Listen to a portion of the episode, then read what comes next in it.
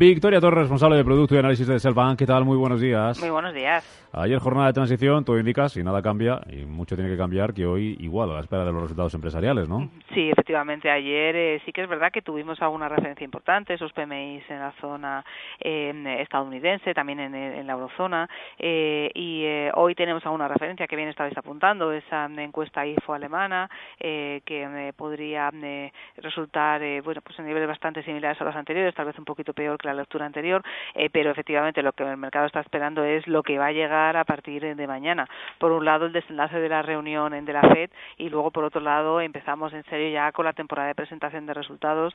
Esta vez también, eh, ahora mismo apuntando algunos, eh, pero desde luego el miércoles, el jueves y el viernes vamos a tener prácticamente todas las compañías de selectivo y de fuera de selectivo presentando sus cuentas.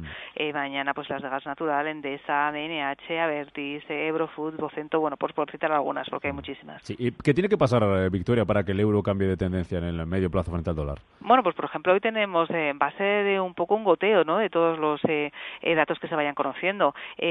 hoy vamos a estar muy pendientes de la encuesta IFO alemana. Si al final sorprende y tiene una fortaleza mayor de lo esperado, esto podría influir en el precio del euro. Y por supuesto también lo que pase en la reunión de la FED va a ser determinante.